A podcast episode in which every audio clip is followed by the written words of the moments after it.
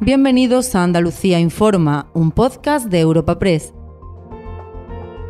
Hoy es 9 de enero y estas son algunas de las informaciones más destacadas en nuestra agencia.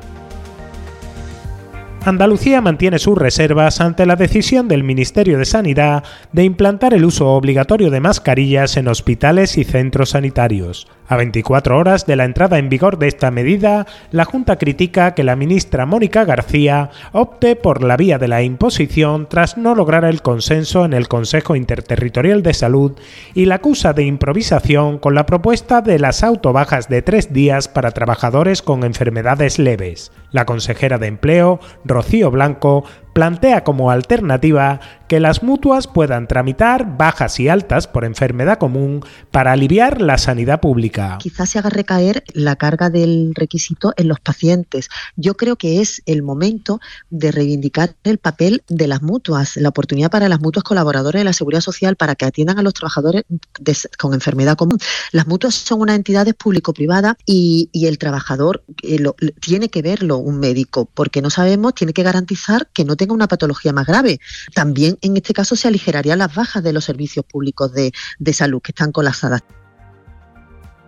El avance de los contagios por enfermedades respiratorias agrava la situación de la atención primaria y los sindicatos sanitarios deciden retomar las movilizaciones.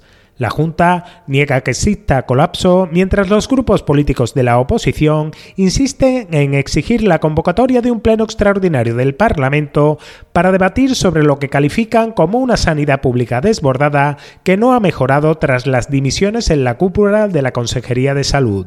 UGT y comisiones obreras vuelven este jueves a las protestas en las calles para exigir medidas urgentes al SAS ante la insostenible situación de las urgencias. Escuchen a Luis González, del sindicato Comisiones Obreras. Es imposible un sistema sanitario con servicios de urgencia saturados, profesionales desbordados, profesionales al borde de un ataque de nervios, usuarios irritados y enfadados con razón porque esperan horas y horas. Es preciso medidas inmediatas de refuerzo de la plantilla, mejoras en la atención primaria que permitan a la, a la población hacer uso de sus recursos de atención primaria y no tener que recurrir a las urgencias hospitalarias y medidas en de mejora del presupuesto de nuestros servicios de urgencia si queremos tener un sistema sanitario que funcione.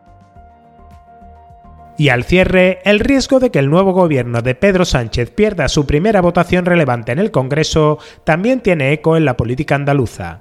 El presidente de la Junta, Juanma Moreno, critica que los socialistas busquen ahora in extremis el apoyo del PP para sacar adelante tres decretos ley después de haberse negado a negociar con ellos cualquier aspecto de su contenido. Y el líder de la oposición, el socialista Juan Espadas, reprocha al PP que se instale en el no por sistema a medidas que benefician a los ciudadanos por puro interés partidista. Así lo argumentan primero Moreno y después Espadas. Lo que no se puede hacer es construir un muro alrededor del PP y ahora a la desesperada, apenas 50 días después de la investidura, venir a pedir de urgencia que la ayude el Partido Popular. Esta legislatura camina hacia una legislatura fallida, ya lo sabíamos, el perdedor de las elecciones ha construido un relato y un gobierno que va a ser muy poco viable y lo que tiene que hacer es sentarse con el Partido Popular, en negociar, dialogar de verdad. ¿Cuál es la alternativa del Partido Popular mañana si vota que no? ¿Qué le va a decir a los españoles y españolas?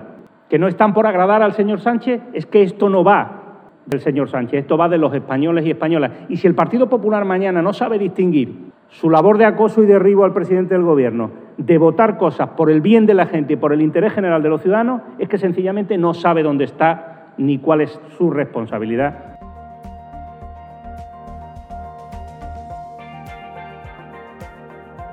Recuerda que puedes encontrar estas y otras muchas noticias en la sección Andalucía en nuestra web europapress.es.